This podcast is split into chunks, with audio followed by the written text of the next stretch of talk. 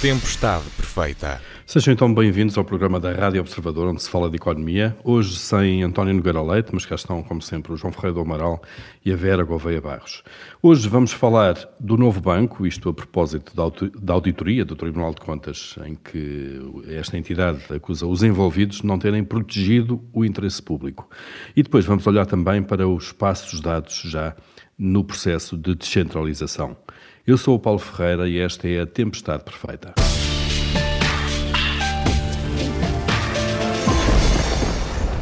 Uma auditoria do Tribunal de Contas, há muito esperada, não deixou pedra sobre pedra nos intervenientes eh, no processo de capitalização do novo banco. O relatório diz que a própria entidade, o próprio novo banco, o Fundo de Resolução e o Banco de Portugal não protegeram o interesse público e acusa a gestão do novo banco de vender ativos a preços que permitiram grandes mais-valias eh, para quem os comprou depois, eh, passando a fatura dessa diferença para, para o contribuinte.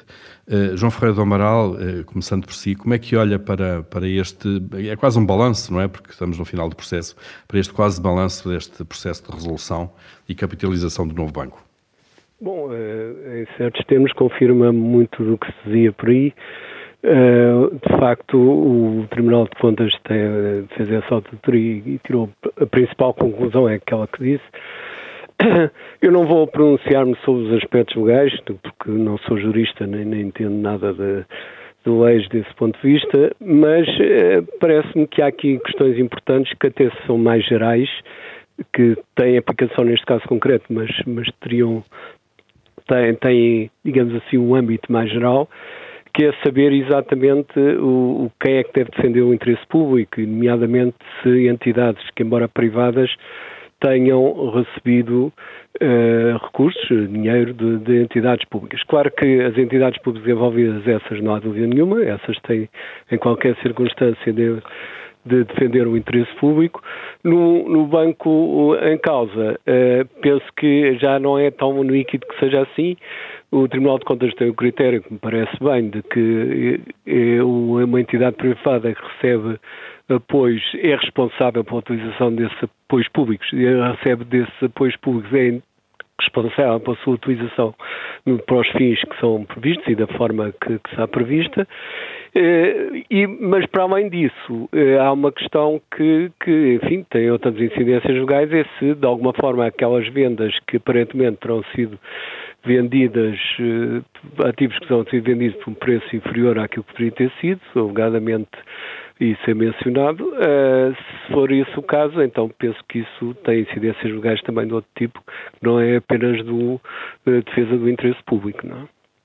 E, portanto, acha que se deve ir mais longe? Eh, não sei, o, quem, sabe, quem sabe com, com, é o Ministério Público que defende os interesses do Estado em geral, independentemente de haver eh, questões mais ou menos problemáticas do ponto de vista jurídico, tem a obrigação de defender os interesses do Estado e tanto quanto eu uh, tive uh, a oportunidade de ver e, e, e, é o normal nestes auditorias, o, o Ministério Público foi informado de toda a auditoria, não é? Claro. Eh, o João disse há pouco que sobre a velha questão de quem é que deve defender o interesse público. As entidades públicas é óbvio, aí não há dúvidas, não é? Mas acha que o novo banco argumentou isso, que não lhe competia a ele, o novo banco, defender eh, o interesse público. Para isso estavam lá o Banco de Portugal, o Fundo de Resolução e por aí fora. Pois, por isso é que eu me parece que a defesa do interesse público aqui eh, em geral, não estou agora a falar no caso particular de, do, do, novo banco, claro, em geral, para quem recebe dinheiros públicos, a defesa do interesse público, acho eu, pode-se entender como utilizar esses dinheiros para os fins que foram pretendidos e da forma como foi estipulado em contrato com, com as entidades públicas. Claro. Uh, portanto, não sei se, lá está, do ponto de vista jurídico, cabe nesta, nesta designação ou não, mas há, por outro lado, também a lei geral em termos de aquisições de património e de vendas de património que, que, que, não tem necessariamente apenas a ver com entidades públicas ou com dinheiros públicos e que também tem a, seu, a sua proteção legal, não é? Claro. Eh, Vera Gouveia Barros, eh, sobre este assunto também, como é que olha para, eh, para isto tudo, para estas conclusões e, no fundo, para os argumentos também que foram colocados em cima da mesa pelos vários protagonistas? Bem, a primeira coisa que me ocorre dizer é que sempre que ouço falar em novo banco, eu vejo assim uma sequência de figuras públicas a dizer que uma coisa acontece nos filmes, não é? Assim, em passagem rápida. Um várias... fast forward, exato. Fast forward a dizerem que não vai ter custos para o contribuinte. É, é sempre. É, é, logo a minha primeira reação quando se fala em novo banco. Olhando para aquilo que podemos considerar uma novidade, mas já nem sei se é novo, se não é. A, questão que, que se levanta do interesse público, eu acho bastante relevante. Bom, o interesse público, como o próprio nome indica, sendo público é de todos, portanto, é de, é de cada uma das várias entidades privadas. Claro que o peso que se calhar tem e a proximidade que tem com os meus interesses privados é um bocadinho maior do que aquela com, uh, que tenho com, uh, com os benefícios que, no fundo, uh, vão para toda a gente. Isto para dizer que eu, de facto, se, considerações éticas à parte, admito que uma instituição privada possa estar muito focada naquilo que lhe é vantajoso. E por isso mesmo é que compete às entidades públicas instituir mecanismos de incentivos que permitam um alinhamento entre aquilo que são esses incentivos privados, e chamem de egoístas se quiserem, e aquilo que é depois um, a, a res pública. Ora, uh, aquilo que, que, me dá a entender neste caso é que nós tínhamos uma situação em que, para o novo banco, uh, havia uma almofada chamada Fundo de Resolução, caso as suas, uh, caso as suas decisões não fossem exatamente as mais rentáveis. Portanto, se eu tomasse uma decisão uh, com uma menor rentabilidade e isso me, isso me gerasse perdas, essas perdas depois iriam bater ao fundo de resolução. Atenção, convém aqui uh, uh, esclarecer que o fundo de resolução é supostamente constituído pelos bancos, portanto não é Exato. Pronto, não é exatamente é uma, uma entidade, não exato. é uma entidade pública, embora também devamos sublinhar que há um banco de grandes dimensões que é público e que por essa via, pela via da Caixa Geral de Depósitos, o erário público tem alguma coisa, uh, tem, tem peso no fundo de resolução. E convém também esclarecer que, como numa primeira fase os bancos estavam descapitalizados, aquilo que houve a fazer foi colocar dinheiro público neste fundo de resolução por, impossibilidade da banca. Portanto, o Estado emprestou e agora os, os, bancos, através do Fundo de Resolução, vão devolver ao Estado, supostamente em 30 anos. Claro. É, é, mesmo essa, é mesmo essa a, a questão. Hum, e, portanto, o, que me parece é que houve aqui, quando, quando uh, António Ramalho diz que não lhe competia andar a fazer assim as, uh, as vendas uh, mais proveitosas, e, e cuidar do interesse público, eu, eu, até posso perceber isso de facto na medida em que havia o incentivo, porque, porque vender bem à partida dá algum trabalho, embora também fosse aqui noticiado quem comprou conseguiu vender muito rapidamente por melhor preço, mas pode ter um talento especial para encontrar compradores com maior disponibilidade claro. a pagar. Mas à partida isso exige algum esforço, de facto. Se eu sei que se não, se não fizer esse esforço, tenho perdas, mas depois essas perdas eu vou buscá-las ali àquela almofada, mas se calhar não, estou, não, não claro. tenho os incentivos certos para me esforçar. Claro, João Feio esta questão dos incentivos, na, na forma como, como, isto foi montado, parece ser de facto aqui a explicação para isto. Além deste incentivo que a Vera, que a Vera já, já mencionou, eh, de facto, se nós sabemos que há ali uma entidade Neste caso é o Fundo de Resolução, que nos vai cobrir as perdas que, que tínhamos na nossa atividade, desde que as consigamos provar. Eh, obviamente, o incentivo eh, para fazer bem eh, ou, ou, para otimizar, se quiser, a gestão financeira é menor. E depois há outro incentivo, já agora que eu acrescentava, que é colocar prazos para limpeza de balanço que são muito apertados, para carteiras de crédito mal parado e de imóveis que são muito grandes. O que leva, de facto, dá aos compradores uma vantagem, porque sabem que há ali uma pressa muito grande em vender é, o que para, para, para o vendedor é sempre um mau negócio. Portanto, se calhar temos que repensar isto tudo em termos de sistemas, sistemas de incentivos e estas medidas de resolução que acabam sempre por ser, eh, por implicar perdas, perdas grandes para os contribuintes, mas de outra forma não. No aspecto que mencionou, de, de facto dos prazos serem Uh, digamos, uh, propiciadores de, desse, desses aspectos, de vender em piores condições. E, portanto, uh, eu julgo que a questão aqui básica é, de facto, a forma como foram criadas as regras para, para, enfim, para regular todo este processo. E, justamente o que se teria sido bom, ficasse mais claro, enfim, agora vamos ver o que é, é o seguimento disto tudo, mas ficasse mais claro em que medida é que, de facto, o, o banco, o novo banco, teria a obrigatoriedade de, de, seguir certas regras e de certa forma, etc., de modo a que o tal interesse público fosse garantido, em geral, pelas eh, entidades que fiscalizavam e também pela forma como o novo banco deveria agir, porque havendo dinheiro que de uma forma direta ou indireta acaba por ser ter uma componente pública, é, é importante que isso fique claramente escrito para, e, definido para, para futuros casos. Uh, e evidentemente que os prazos também, também ser realistas, eu penso que aqui poderá ter havido também uma pressão grande por parte da, das, das autoridades europeias para que fosse tudo muito rápido. Isso, aliás, nos na resolução dos outros bancos, que não teve nada a ver com este processo, foi também um dos motivos, a meu ver, porque as coisas não correram bem, foi a rapidez com que tudo teve sido feito por pressão comunitária. Portanto, claramente, uh, o sistema financeiro não, não tem regras, uh, a meu ver, boas para, uh, para acomodar, digamos assim, a resolução de um uhum. banco sem com prejuízo mínimo seja para os acionistas, seja para os, para os depositantes. Isso continua a ser, a meu ver, uma falha do, do sistema e, e, já nos custou bastante caro em casos anteriores e vamos ver se este não nos custa também, não é? Claro, este já está a custar, já agora, João. Eh, de facto, nós olhando agora para, para trás, eh, este, a resolução era uma medida nova, aliás, o, o Banco Espírito Santo, de que resultou o novo banco, foi uma, uma espécie de uma cobaia em termos europeus, foi o primeiro banco que foi aplicar Exato. a medida. Mas se nós andarmos para trás, nós já aplicámos, nós, Portugal, já aplicámos quase todos os mecanismos que eram possíveis em caso já de problemas com bancos. Já nacionalizámos, já deixámos falir o BPP, eh, já, já resolvemos. O caso da Caixa também foi, foi, foi capitalizada pelo Estado, mas essa já era pública. Portanto, até com bancos do Estado, se quiser, aquela coisa de, bem, vamos nacionalizar porque, porque ao menos eh, as perdas ficam salvaguardadas. Não, não é o caso. No caso da Caixa nós vimos que, que também teve que ser capitalizada há uns anos. E, portanto, dá a ideia que quando com a banca é melhor que não haja problemas, porque custa sempre caro aos contribuintes.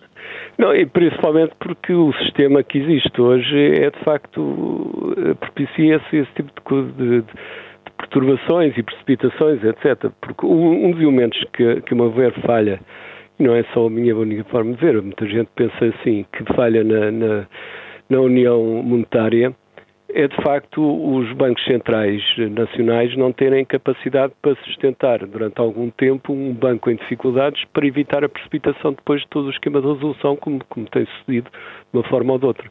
Ao contrário, por exemplo, do Reino Unido, que na altura que fazia parte da União Europeia não era membro da, da, zona euro, o Banco de, Inglaterra enfim, apoiou eh, necessariamente as, as, as, resoluções ou as vendas ou as compras que entretanto se fizeram. Uh, e aqui não existe. E, portanto, uh, as autoridades nacionais são confrontadas muitas vezes com a necessidade de, de um momento para o outro quase resolver um banco e, e não se, se, e depois a única forma que há para, para dirimir a questão é saber se quem paga são os depositantes, quem paga são os, os, os acionistas apenas e os contribuintes a seguir.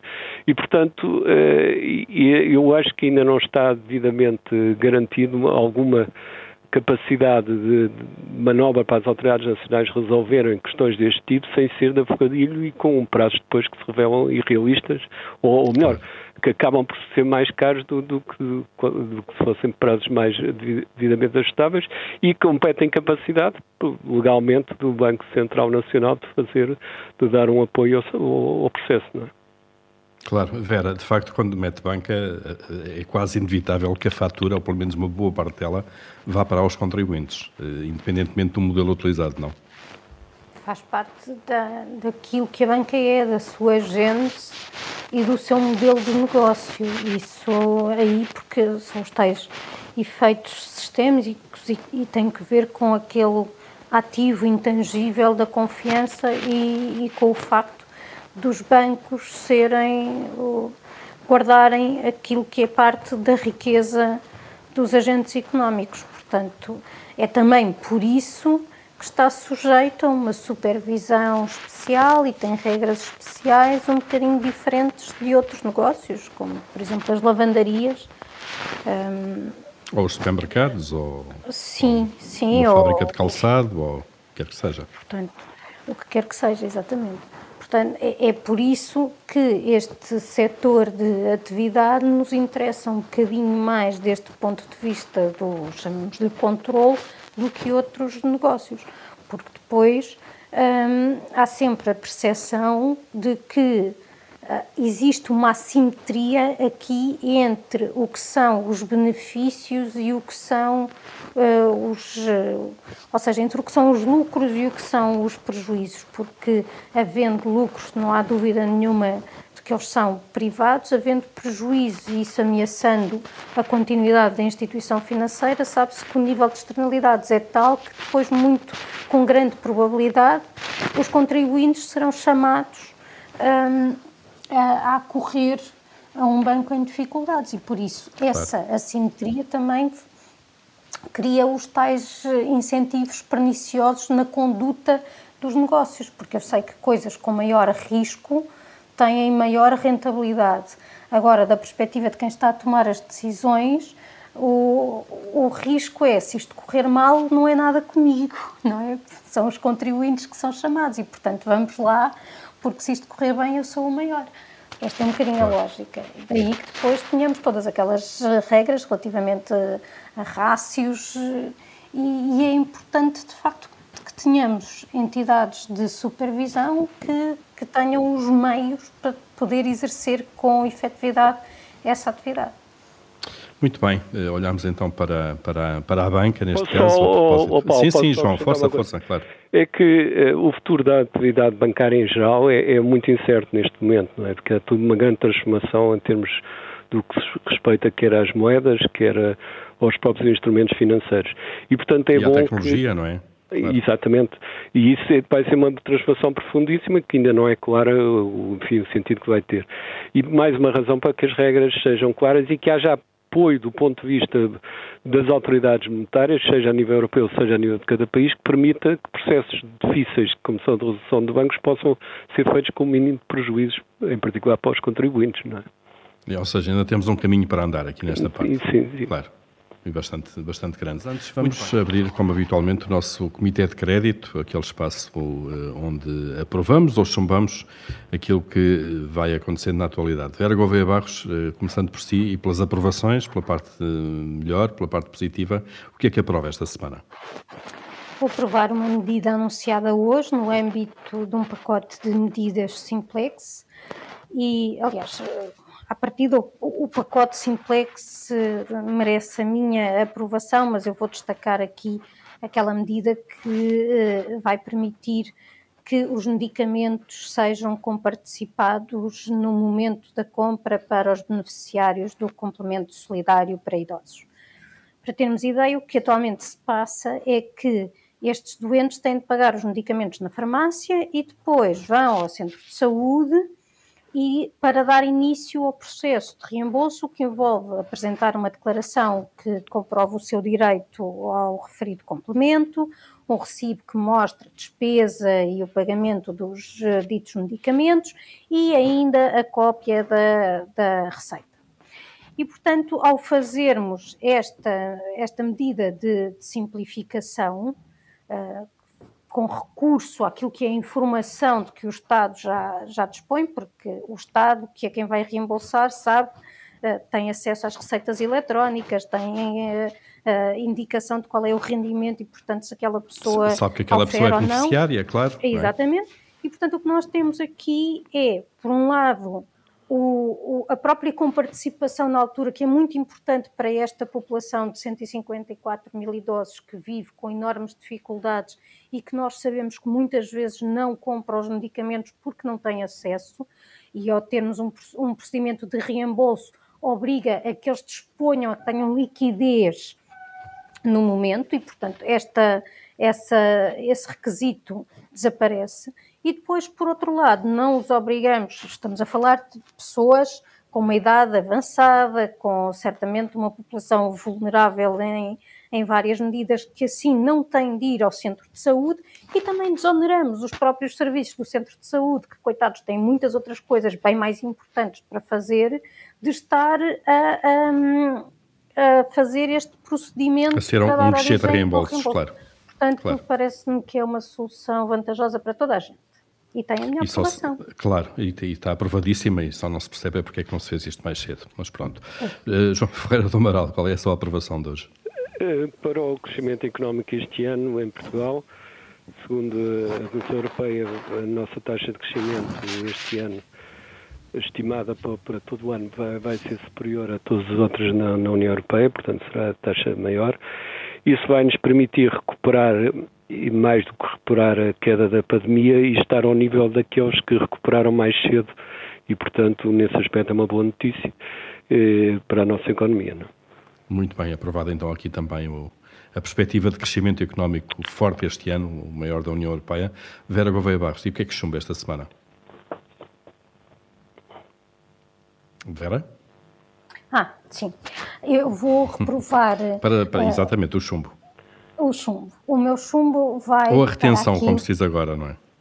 Ah, não, mas é mesmo chumbo, uh, no meu caso.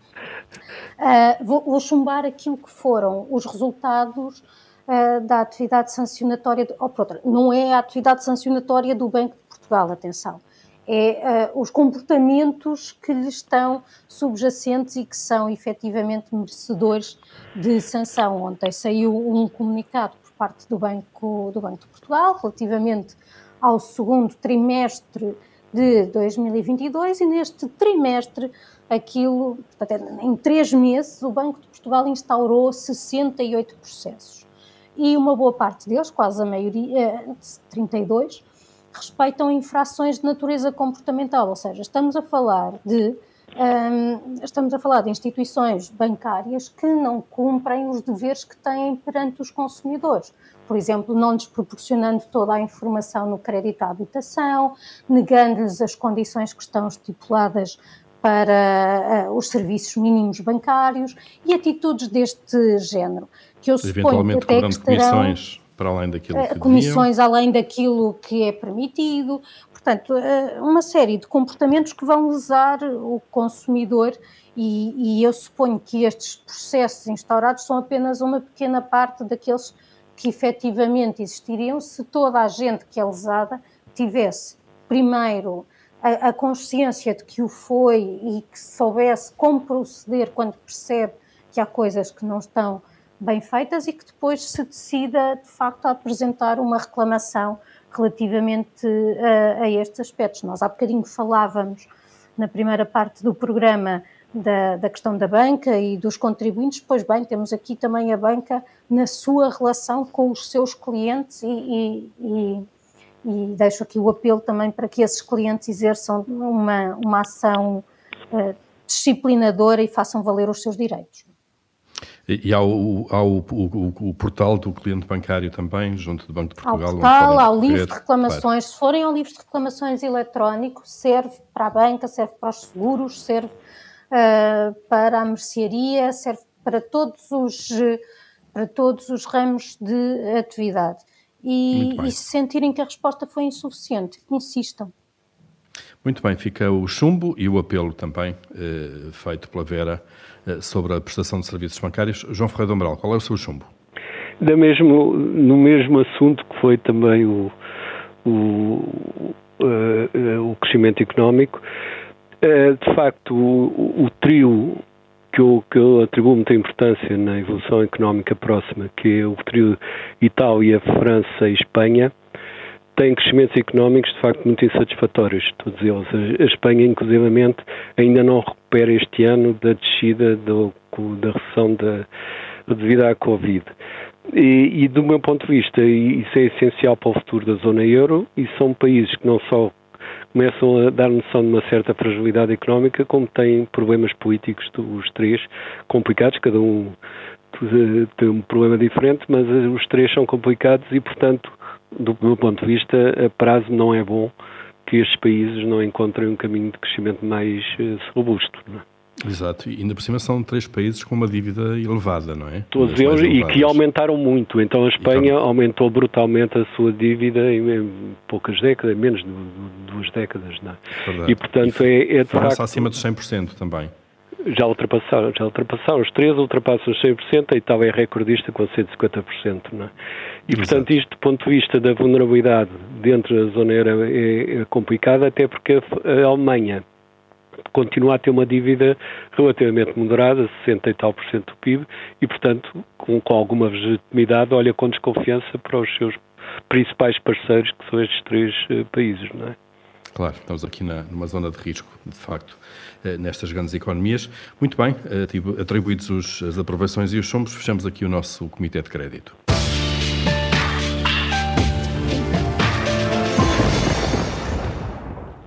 Vamos então agora falar de descentralização. Há finalmente um acordo parcial eh, entre os municípios eh, para a transferência, entre os municípios e o governo para a transferência de responsabilidades em duas áreas que são muito importantes, eh, saúde e a educação. Mas há muitas outras ainda que ficam de fora, muitas outras áreas. Isto parece ter sido um acordo arrancado a ferros de alguma maneira. É um primeiro passo neste processo. João Ferreira Amaral, a questão é saber se estes passos não são ainda demasiado tímidos e demasiado lentos para aquilo que Bom, eu encaro do ponto de vista mais otimista, penso que é um começo e, e que, portanto, desde que se ganhem relações de confiança e isso implica uh, cumprir os, os compromissos de cada uma das partes, ou de, de, uma parte do Estado Central e das outras todas as entidades envolvidas, eh, desde que se cumpram os compromissos e levem a sério, penso que se pode dar mais passos em frente em termos de descentralização. Eu penso também que eh, descentralização é diferente da regionalização e muitas vezes misturam uma coisa com a outra, embora a regionalização dê origem também a uma descentralização de poder. E eu, portanto, no que respeita à regionalização, teria muito mais dúvidas em saber como, porquê e de que maneira. Em relação à descentralização, não tenho dúvida nenhuma que é um processo que temos de prosseguir uh, nos, nos, nos setores em que faça evidentemente sentido que haja uma descentralização. Há um aspecto, entretanto, dito isto, que me preocupa um pouco, é que a descentralização pode ser também uma forma de agravar as desigualdades entre os municípios. Uh, mais, enfim, com mais atividade económica, mais, com mais uh, uh, urbanismo, etc., e os que os municípios do interior que têm, de facto, enormes dificuldades, têm pouca população, pouca pouca capacidade de obter receitas e por aí fora. E, e é importante que isto não se transforme num, dentro do, dos municípios numa, numa uma fratura maior ainda entre os, os, municípios com alguma atividade económica ou com alguma, como digo, com urbanismo dentro da zona chamada do litoral, que não tem que ser o litoral geográfico, mas eh, que, que se contrapõe depois a, a, a municípios que estão, têm extremas dificuldades nos mais diversos domínios. Portanto, esse me parece-me ser um, um escolho essencial a evitar neste processo de descentralização. Uhum. Vera, como é que, como é que olha hum, para, para este acordo que foi anunciado esta semana, no início desta semana também, um, nestas duas áreas uh, e, e, da forma como lá chegamos e daquilo que podem ser os próximos passos? Bom, nós temos aqui uma transferência de competências e, e entre aquilo que é a administração central, o Estado central e, e aquilo que é o poder local. Parece-me importante aqui algumas coisas. Primeiro, esta, quer dizer, não é a primeira vez que existe uma transferência de competências entre diferentes níveis de, de poder. Uh, depois, o debate, depois o problema acaba sempre por ficar uh, em que uma das partes uh, alega que recebeu apenas as competências, o, o ónus de desempenhar as funções, mas, não, mas isso não foi acompanhado dos devidos recursos. Portanto, espero que aqui não vá ser este o caso e vamos admitir que tudo isso uh, corre bem. São duas áreas. Eh, sim, que... houve, houve, como sabemos, houve ao longo do processo uma negociação.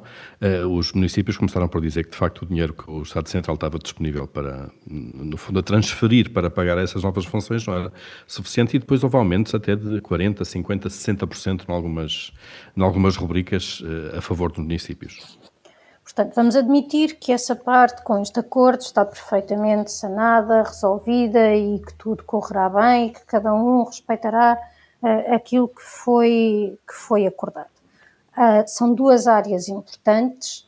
Na parte da educação, para mim é muito óbvio que deve haver de facto esta, esta descentralização, porque são, eh, é o poder local que conhece melhor a realidade do seu território, a que é suposto conhecer melhor a realidade do, do seu território e perceber qual é que é a formação que deve ser ministrada, que faz sentido, de, para a qual existem, existem carências e, portanto, faz muito mais sentido termos isto definido ao nível local do que centralizadamente, alguns ali na 24 de, de julho.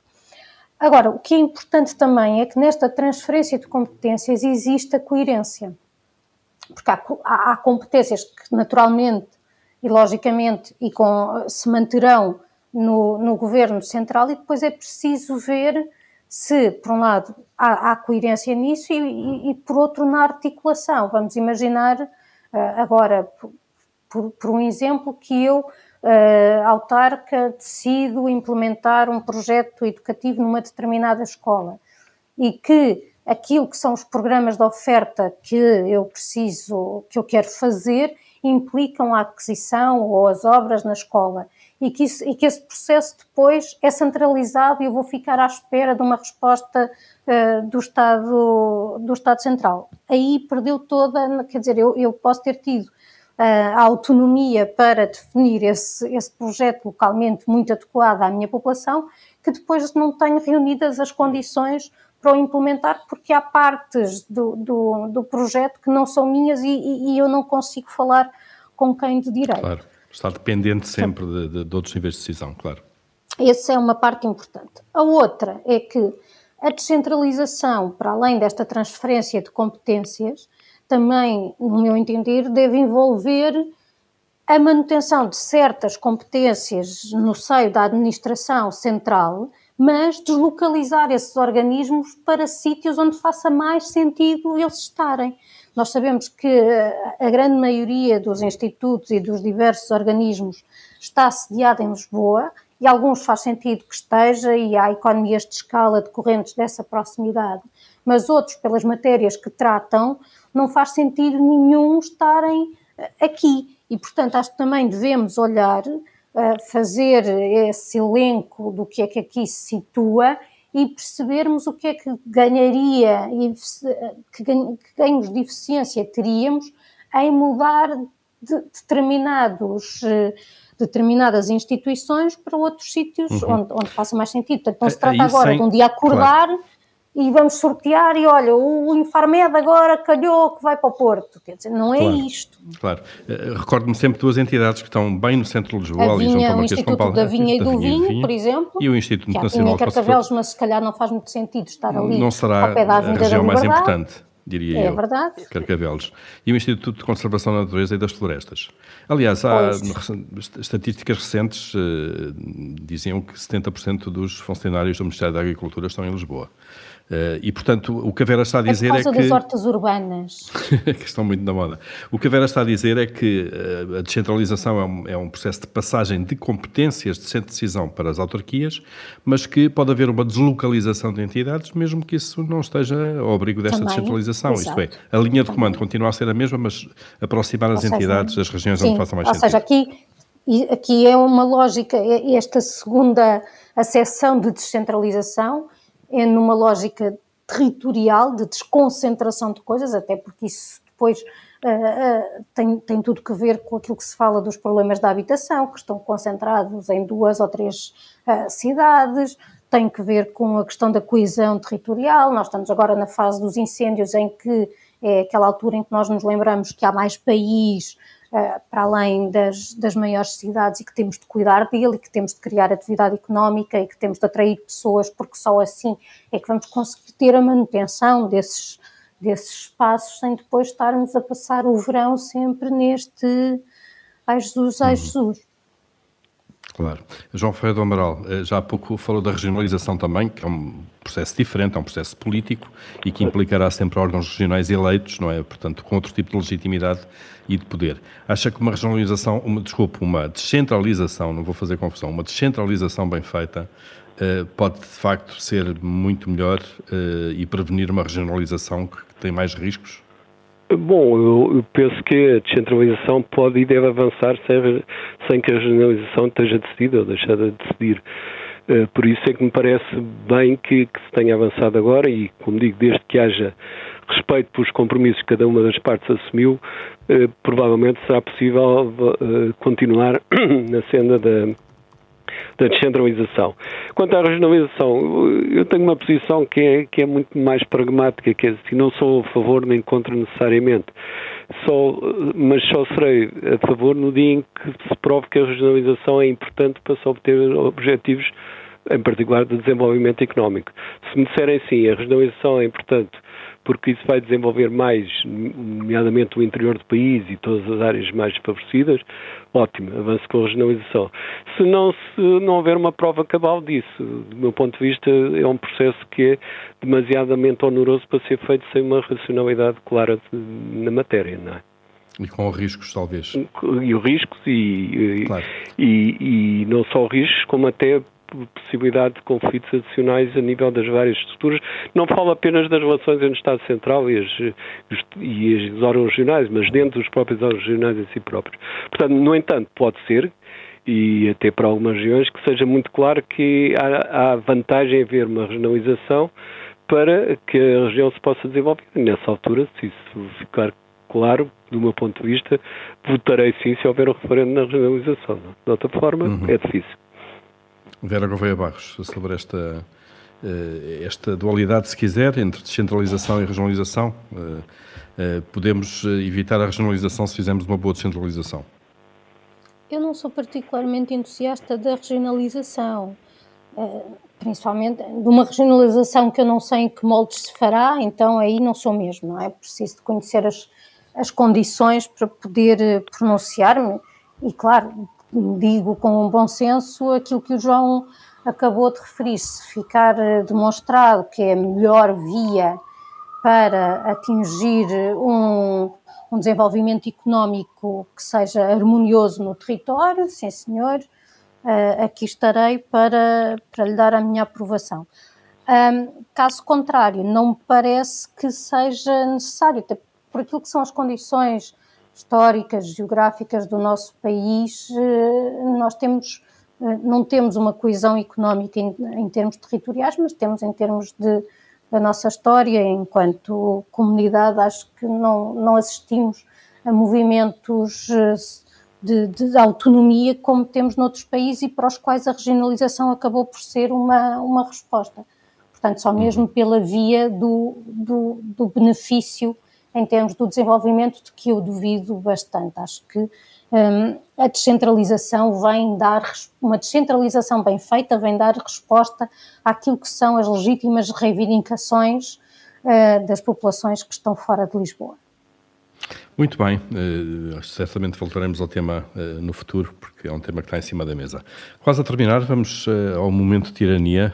Vera Gouveia Barros, se mandasse, Ora, eu esta semana vou ter de usar o meu poder para revogar o despacho da semana passada.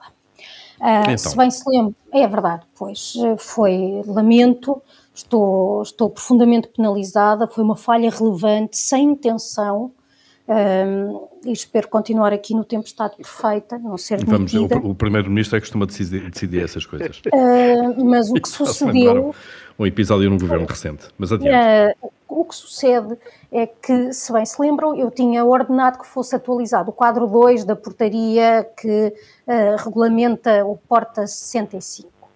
E, de facto, essa portaria rendas, é? é? de 2010 e só teve uma, uma alteração legislativa, só que o seu artigo 3 já determina que aquele quadro especificamente tem uma atualização anual de acordo com aquele coeficiente que é fixado também todos os anos para a atualização das rendas habitacionais.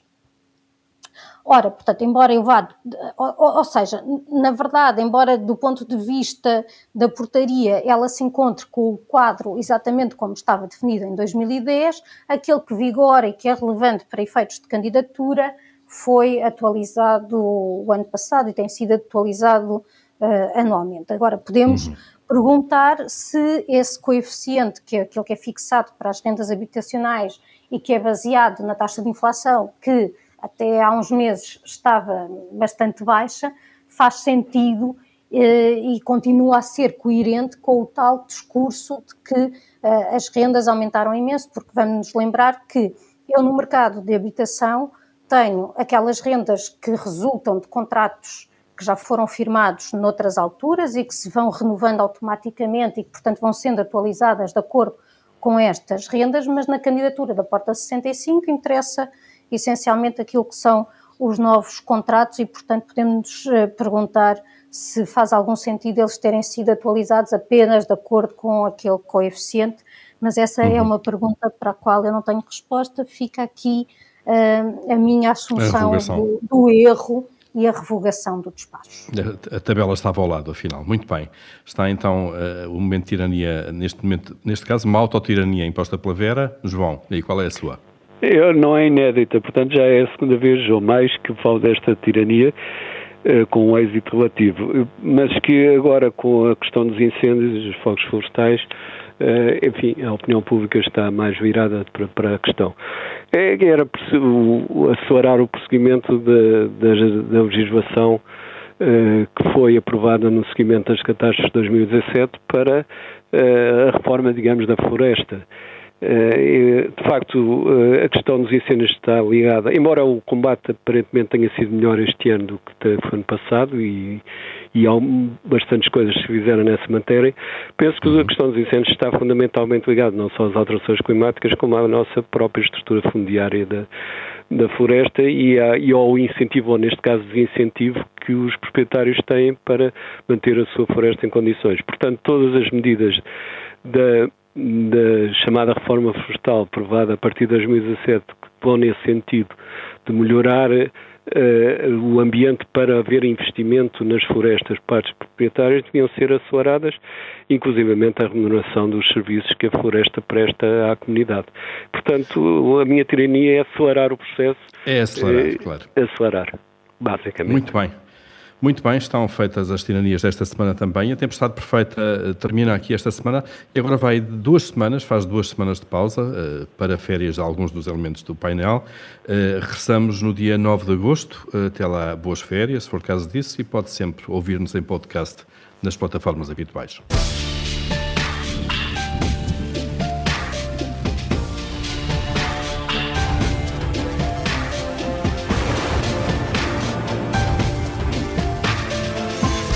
Tempestade perfeita.